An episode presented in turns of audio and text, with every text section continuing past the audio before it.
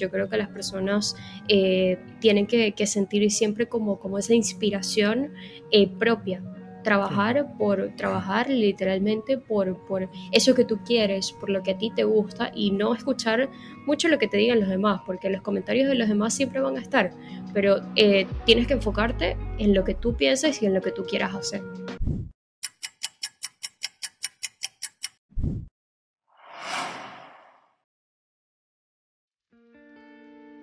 Hola a todos, bienvenidos a un episodio más de Es Hora. Mi nombre es Víctor. Mi nombre es Daniel y hoy estamos con una invitada especial. Este, tenemos tiempo cuadrándolo, tratándolo de cuadrar, pero por fin se dio. Y ella es Isbelia Fernández, periodista deportivo.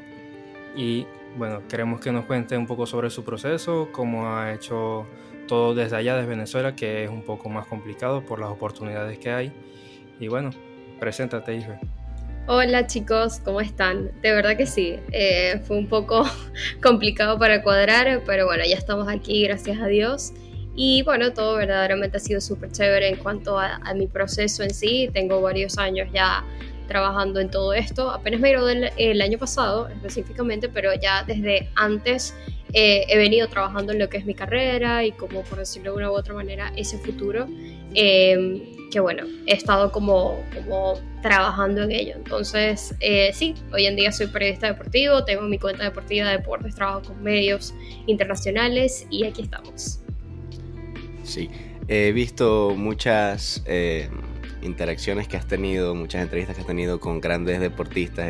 Te vi, hablar con Luka Doncic, si no me, si no me equivoco que ya de por sí es una locura, uno, uno de los mejores jugadores de la NBA. He visto que has ido para muchos juegos de, la NBA. Eh, usualmente cubres más lo que viene siendo el básquet. También te he visto cubrir Fórmula 1, pero como un poquito más de lo que va tu. Sí, sí, a ver, yo desde como que desde muy chiquita siempre he tenido tipo eh, la cercanía con el fútbol por mi familia, mi hermano, siempre crecí como que con mi, con mis, con mi familia, por decirlo así, eh, todos deportes, específicamente el fútbol, eh, partidos del Barça, del Madrid, los clásicos se veían en mi casa, el Mundial del 2010, eh, mi familia por parte de padres española, entonces se podrán imaginar que esa final del 2010 la vivimos aquí en mi casa, todos mis primos españoles, eso fue una locura. Pero bueno, eh, verdaderamente cuando comencé como a entrar en este mundo del periodismo deportivo, eh, verdaderamente me di cuenta de que además del fútbol hay otras disciplinas, de que existe un básquet, de que existe una Fórmula 1, de que existe un béisbol, eh, que en verdad, o sea, en verdaderamente el, el, béisbol no es como mi fuerte, pero sí me lo disfruto muchísimo eh, y bueno, otras disciplinas que uno debe tener en cuenta, ¿no? Lo que son por lo menos los Juegos Olímpicos, que es un mes increíble de no solo un deporte, porque son miles de deportes en una sola, en un solo evento como tal, ¿no? Entonces, verdaderamente me di cuenta de que había mucho mundo y, bueno, comencé a investigar, a aprender sobre ello y hoy en día te puedo decir que, que lo que es el básquet y la Fórmula 1 eh, son, son mis deportes favoritos. Sí, yo me he dado cuenta porque yo también te sigo desde hace mucho tiempo. Bueno, somos amigos y de verdad te sigo y he visto como que el crecimiento que has tenido. Claro.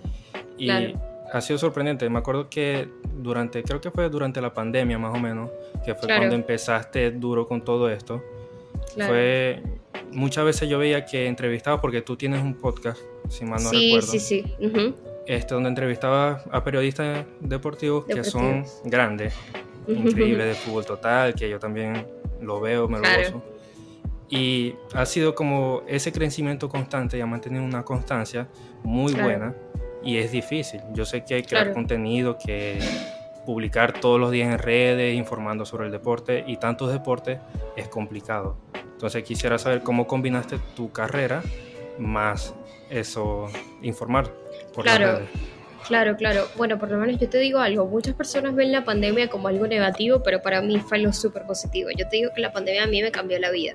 Me cambió la vida porque me centró, me hizo entender de que verdaderamente eh, es muy importante tener un enfoque, tener un objetivo, tener una pasión y trabajar en ello. Gracias a la pandemia fue que yo verdaderamente conseguí esto. No sé si, si, si sin la pandemia hubiese sido igual, te digo, porque obviamente teníamos muchísimo tiempo libre el estar con, con, como te digo, con todo ese tiempo tipo encerrados, eh, pensando y verdaderamente como, como, esa fue como mi medicina.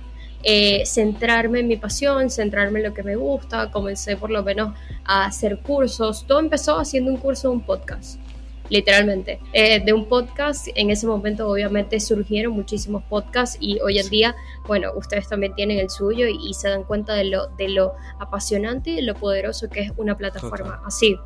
Y bueno, básicamente, o sea, como que lo ligué eh, desde la pasión. Cuando tú eres apasionado, cuando te gusta algo, eh, todo va a fluir muchísimo más. Y bueno, fue de esa manera. Increíble. También eh, me he dado cuenta y quisiera saber un poco sobre, bueno, lo difícil que es explotar una carrera en lo que viene siendo un, país que carece de oportunidades, que vendría siendo Venezuela. ¿Fue difícil para ti encontrar tu, camino en un país que tiene tanta falta de oportunidades? Bueno, yo te digo algo, verdaderamente mis oportunidades han surgido más internacionalmente que en Venezuela. Eh, hoy en día, si, si te pones a pensar, bueno, yo específicamente todavía estoy en Maracaibo, todos, bueno, de hecho estudiamos juntos y todo lo demás, pero eh, saben que las oportunidades están muchísimo más en lo que es la capital. Y yo creo que no es solamente en Venezuela, sino en la mayoría de los países, siempre la capital está como que mucho más presente. Eh, y bueno, verdaderamente, o sea, si les soy muy, muy sincera, siento que mis oportunidades han surgido muchísimo más en lo que viene siendo el exterior. De hecho, con la empresa que yo trabajo es canadiense, no es, o sea, somos muchos venezolanos, de hecho el fundador es venezolano, pero eh, es basada en Canadá y eh, como que se dedica en el deporte estadounidense, NBA, MLB, eh, MLS y este tipo de deportes norteamericanos que obviamente hoy en día han crecido tanto y hablando también específicamente de la MLS, porque ya la NBA, la MLB y la NFL tienen su nombre, tienen su trayectoria. Exactamente, son, son ligas eh, históricas, pero lo que es la MLS sí está creciendo muchísimo más. Y bueno, ustedes que están en Estados Unidos lo pueden ver eh, con el Salt Lake City y con el Inter de Miami, que definitivamente muchas personas eh, les llama mucho más la atención lo que es el fútbol. De hecho, el Mundial de 2026 va a ser allá. Sí, exacto. Este, más que todo este país, así, los que van creciendo, han tenido un crecimiento enorme. Porque primero las Copas Américas que se, que se hacen acá. Y la Copa América, la próxima, la del año que viene va a ser allá. Creo que van dos acá o una y viene la próxima. Más el Mundial, que claro, va a ser combinado con México y Canadá, pero... Pero los Estados Unidos es el principal. La mayoría, sí, los centrales aquí y ha sido un crecimiento constante. Y claro, tú siendo, tú trabajando en una empresa canadiense, vas a tener como que todo todo se va a centrar más que todo en Estados Unidos porque es donde está lo principal, por así decirlo. Claro. Este, pero bueno, más que todo, hablando un poco más de Venezuela, que estás allá, ¿cómo es difícil? Porque mucha gente no surge, no ve oportunidades, no, no ve como que esos espacios pequeños que sí los hay para surgir. Porque sé que has trabajado en publicidad para ciertas áreas de allá de Maracaibo Sé que la liga que se, que se hizo en Maracaibo, sé que también la cubriste. Entonces todo ha sido, es ver la oportunidad donde a veces las personas no la ven. Sí, exacto. Yo creo que depende sobre todo de eso. Por ejemplo, si te pones a ver muchas personas, a ver, uno no es quien para criticar las decisiones de cada persona, pero hay personas que se quedan aquí, hay personas que se van y, tienen éxitos en ambas partes, ¿me entiendes? O sea, yo siento que, que, las personas aquí han dejado un poco al lado como, como esa negatividad, han tratado verdaderamente de, de bueno, de, de, surgir, de crecer eh, en donde puedas estar, donde, bueno, aquí por lo menos tienes a tu familia, tienes tu casa, eh, como en Estados Unidos u otros países, tienes oportunidades, tienes seguridad, tienes, bueno, ¿qué se puede decir de los beneficios que tienes en otro país? ¿Me entiendes? Entonces, yo siento que por lo menos en mi caso eh, ha sido aprovechar estas pequeñas oportunidades, te digo, de trabajar con marcas locales, de trabajar con, con lo que es también una marca local como lo que es la liga, que es, si bien es un torneo amateur, pero es un torneo en donde los colegios de Maracaibo se la viven como una Champions, literal. Se hizo, se hizo famosa. Sí, súper. Y bueno, te digo que son, a ver, son como oportunidades también que uno tiene que aprovechar, porque a mí muchas personas me conocieron a través de la liga, a través de la liga. Entonces, eh, son esas pequeñas cosas que a partir de allí salen cosas muchísimo más grandes. Entonces yo creo que eso también es lo que, lo que todos debemos pensar, que con un pequeño granito de arena que tú des, puedes, a ver, tener literalmente arena de playa. Es decir, muchísimas cosas abundantes, muchísimas cosas positivas en tu vida que pueden surgir desde una pequeña oportunidad.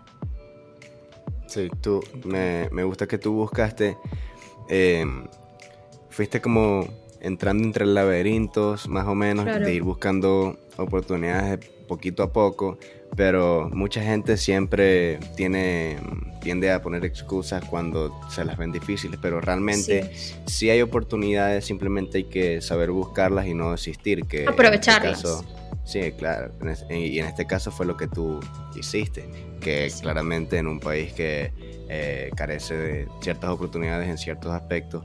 De todas maneras, tú intentaste aprovechar al máximo las oportunidades que tenías y gracias a eso pudiste encaminar tu carrera hacia el siguiente nivel y ahora mismo estás un poquito más establecida y estás mirando hacia otro tipo de metas más grandes que tenías hace más años. Sí, claro, sí, claro. Te digo, te digo algo. Eh, yo creo que las personas siempre se trazan metas, objetivos mucho más grandes, sueños. Te, podría decir que de igual manera, porque uno sueña, por lo menos en mi caso, con cubrir un mundial, que obviamente es una meta, pero igualmente es un sueño porque es algo de que tú anhelas muchísimo.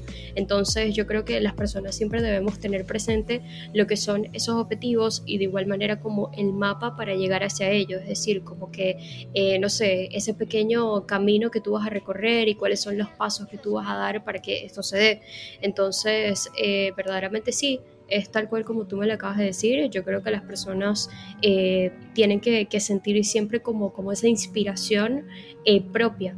Trabajar por trabajar literalmente por, por eso que tú quieres, por lo que a ti te gusta y no escuchar mucho lo que te digan los demás, porque los comentarios de los demás siempre van a estar, pero tienes que enfocarte en lo que tú piensas y en lo que tú quieras hacer.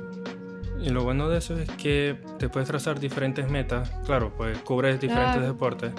Y, por ejemplo, me imagino que una de tus principales metas era estar en una rueda de prensa y entrevistar a hacer una pregunta a un jugador grande. Y ya estás diciendo que tu meta ahora principal es cubrir un mundial. Entonces, es eso, irse trazando metas cada vez más grandes, cada vez, decir, de mayor recorrido, para poder seguir surgiendo y seguir un aprendizaje constante, porque cada vez vas aprendiendo más de una rueda de prensa, de que cubriste la liga, vas aprendiendo cada vez más. Es lo importante de todo esto y también de eso se trata principalmente este podcast, de hacer crecimiento personal, de cómo, de enseñar o darle un poquito de, vista a eso de que nosotros estamos hablando, de que queremos crecer y que sea un crecimiento constante. Porque muchas, ya lo hemos hablado en el podcast, pero muchas veces Víctor y yo hablábamos pues somos mejores amigos, hablábamos de cosas de crecimiento personal, simplemente entre los dos. Y decidimos sacarlo al aire porque, ¿por qué no? Claro. Nosotros somos dos y bueno, nos escuchamos y vamos a hacer que estas conversaciones también las escuchen las personas. Claro, porque al final eh, tienen como que un impacto en los demás. Es decir, ese es el propósito tal cual de ustedes y de todas las personas que, que traen acá, ¿no? Eh, y ponte de que, de que después tengan un estudio para ustedes y de que puedan lograr eh, cosas muchísimo más grandes, pero con esto se comienza, con un podcast, eh, que obviamente esto fue una de las cosas buenas que nos dejó la pandemia, de que esta, este dinamismo por una u otra manera, los tres estamos, ustedes dos, en ciudades distintas, yo también, en un país distinto, entonces se podrán imaginar lo, lo chévere que es conectar de esta manera y de hacer este tipo de dinámicas que al final estás dejando un mensaje positivo y es lo importante, con, contenido de valor. Exactamente. Y exactamente cuando en, bueno, en el mundo de hoy en día hay tanta tecnología y hay tantas maneras de, dar información hacia, hacia el mundo de que hace 10 años no, no, existían. Sin duda. Entonces, eh, ha ayudado a crecer a muchas personas, a muchas plataformas para ayudar a compartir contenido y ayudar a viralizar eh, su, el mismo. Y siento que es algo que está cambiando el mundo, la manera en cómo nos comunicamos y cómo nos vemos. Ya sabemos que mucha gente ya ha dejado de ver televisión completamente para pasarse a otro tipo de plataformas que comuniquen lo que viene siendo las redes sociales, lo que viene siendo eh, los streamings de Twitch, de YouTube. Entonces, estamos viviendo ahorita una transición de, de lo que viene siendo de la, los medios de comunicación antiguos y los medios de comunicaciones nuevos. ¿Cómo se adaptan ustedes a ese tipo de, de tecnologías y a ese tipo nuevos de, de, de métodos de comunicación? Mira, yo te digo algo, eh, yo creo que todo lo que viene siendo la comunicación debe estar en torno hoy en día a este tipo de comunicación, es decir, la comunicación digital, porque es mucho más fácil de que una persona te, escuche, de que lea tu mensaje, de que sencillamente vea tu contenido, hablando más como, como creador de contenido en sí, eh, de conseguir estas oportunidades, porque tú no sabes quién te está viendo a través de la pantalla, tú no sabes quién te está viendo en Instagram, en TikTok, en Twitter, quién te está leyendo. Y definitivamente yo creo que eso ha sido un impacto muy positivo, sobre todo para nuestra generación, que, bueno, por lo menos todos nosotros debemos, o sea, bueno, yo tengo 22 años, yo creo que ustedes también están entre 22 y 23. Entonces es mucho más poderoso, por decirlo de una u otra manera, el, el tener este tipo de plataformas para ya comenzar a buscar oportunidades mucho más grandes. Eh, te digo algo, a mí me encantan los medios de comunicación tradicionales, es decir, yo amo la televisión, aunque no he estado en ella, pero me encanta la televisión, me encantaría trabajar en un canal televisivo de igual manera, amo la radio, yo, amo, yo hago radio. Entonces se podrán imaginar eh, lo importante también de conocer esa parte. Porque si bien, porque si bien la comunicación actual es la comunicación del futuro, hoy en día vemos más partidos, hablando de los partidos, en, plataformas de streaming. Por ejemplo, Apple TV. Apple TV hoy en día tiene una relación con la MLS. Todos los partidos de la MLS se transmiten por Apple TV. Entonces, Apple TV es una plataforma literalmente de Apple que, que es un, un deco un deco, literal. O sea, no es de que tú vas a ver estos partidos en la televisión o abierta en los Estados Unidos.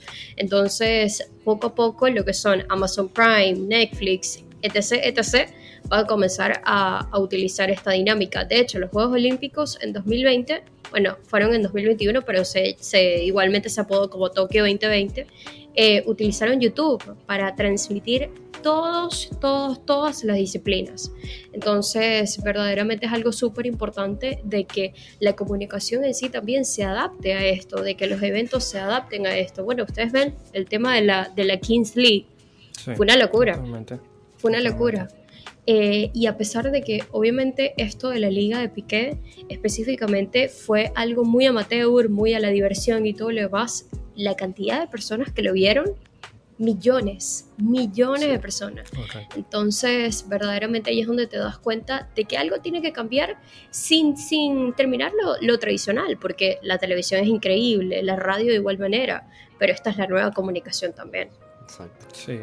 Este, también me interesa saber, porque yo sé que quizás como cubres tantos deportes, debe haber uno que se te dificulta cubrir más que otro. Debe haber uno que las transmisiones quizás no son como tú quieres, no lo ves como tú quieres.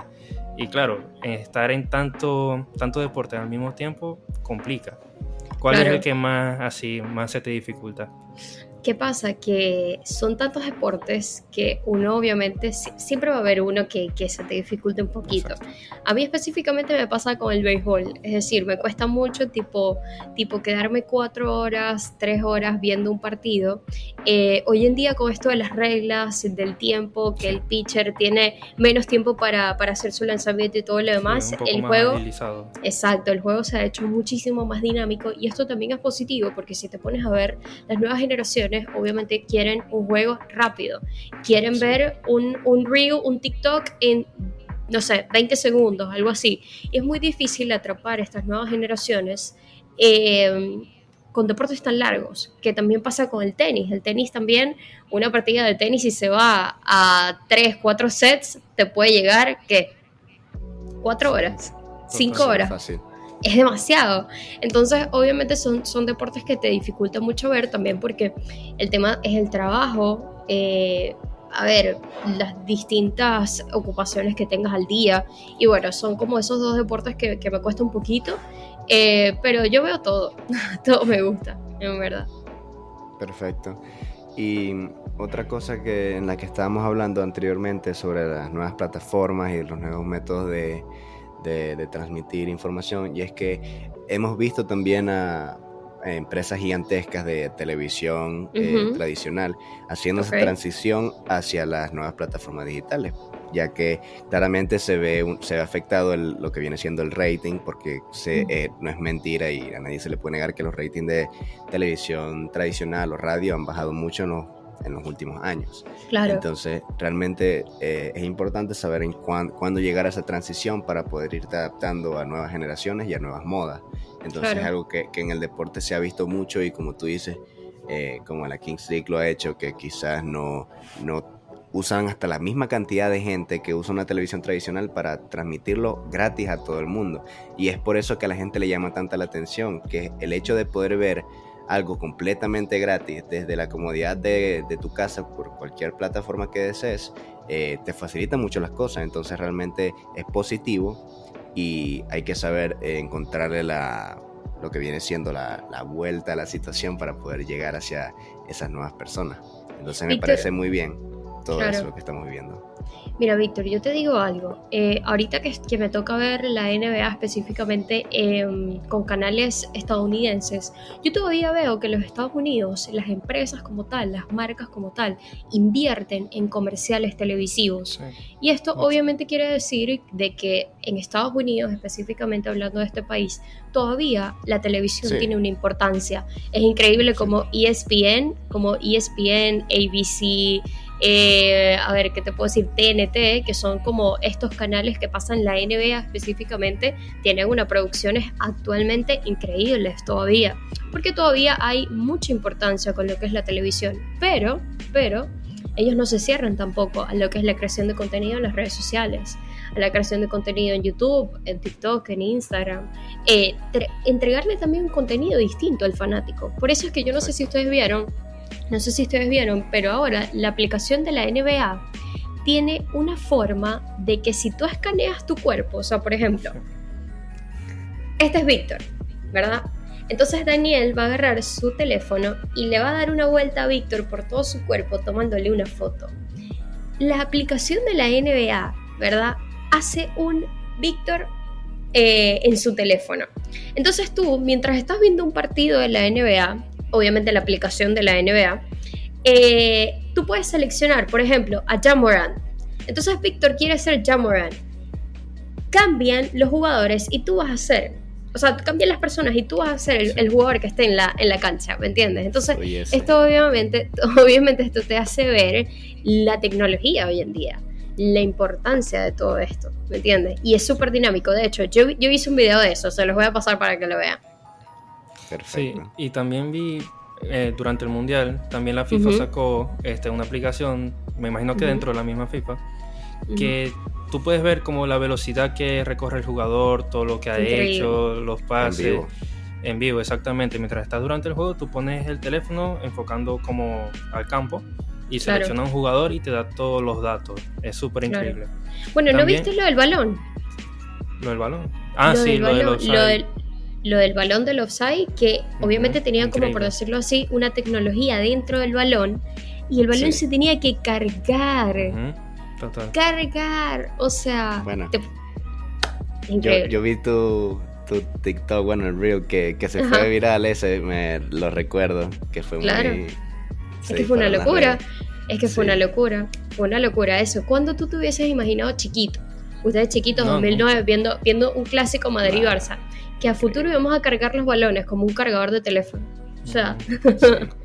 Aunque siempre también hay que tener en cuenta de en qué momento se traza la raya entre lo que viene siendo normal y lo que viene siendo algo excesivo, que es algo también que, que, se teme un poco en lo que viene siendo las reglas de, de la nueva generación de los deportes, que estamos en una eh, como en una transición de lo tradicional, como ya habíamos hablado, a lo digital. Entonces están buscando la manera de poder hacer todo lo más digital. Humanamente posible. perfecto posible.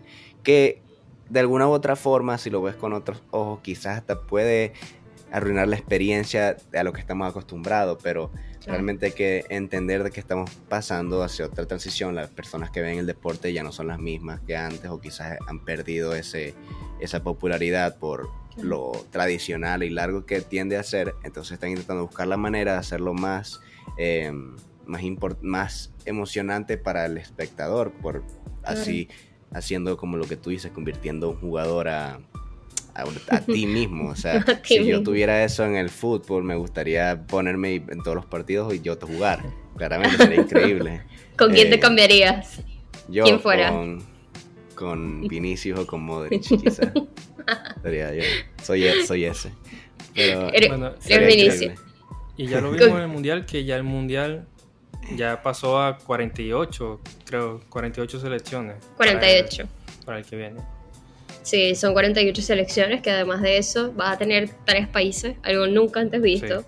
y obviamente por eso es que se incrementan los países por la cantidad de, de, bueno, de países que vamos a tener ahora. Eh, por ejemplo, lo que es la, la, Confederación Sudamericana, es decir, lo que es la, la Conmebol, ahora va a tener, eh, si no estoy muy... Ah, sí, son seis puestos y el séptimo de repechaje. exacto. El séptimo de repechaje, entonces Obviamente hay mucha más posibilidad, pero a ver, yo sí siento que se puede perder un poco lo que es la, no sé, como la esencia del mundial también. Pero bueno, vamos a ver cómo, cómo se termina dando todo. Sí, a raíz de todos estos cambios. Amén. Deseo de todo. Sí, a raíz de estos cambios, ya cuando uno, por ejemplo, uno lo ve desde fuera y es, es difícil como de asimilar, pero a lo mejor a la vez cuando pase, quizás, ok, nos gustó, Quizá porque clasificó Venezuela ya. Claro, exactamente. Ojalá. Mira, yo creo que yo creo que en 2026 van a haber muchas más. No quiero decir inventos, pero sí como como mm, podría decirlo como experimentos, no sé, como como nuevas tecnologías que va a tener el mundial específicamente, como por lo menos fue el VAR en 2018, ahora con esto del fuera de juego automático en 2022, en ya, sí, 2022, me perdí por un momento. En 2022, entonces vamos a ver qué, qué, hay en 2026, pero la tecnología va a seguir creciendo en el deporte. Claro, sí. Algo que está claro es que el deporte, los deportes más populares siempre van a seguir ahí porque van a seguir encontrando la manera de llamar la atención a los nuevos espectadores y se sabe que se mueve demasiado dinero, así que y no va a morir el deporte todavía, aún no, no se va a invitar a ningún deporte nuevo porque sigue muy vivo y llamando la atención más que nunca. Siempre se van a intentar ver cosas nuevas, pero yo siento que lo tradicional siempre va a ir por encima de, cualquier cosa sin duda. que es lo importante. Sí, sin duda.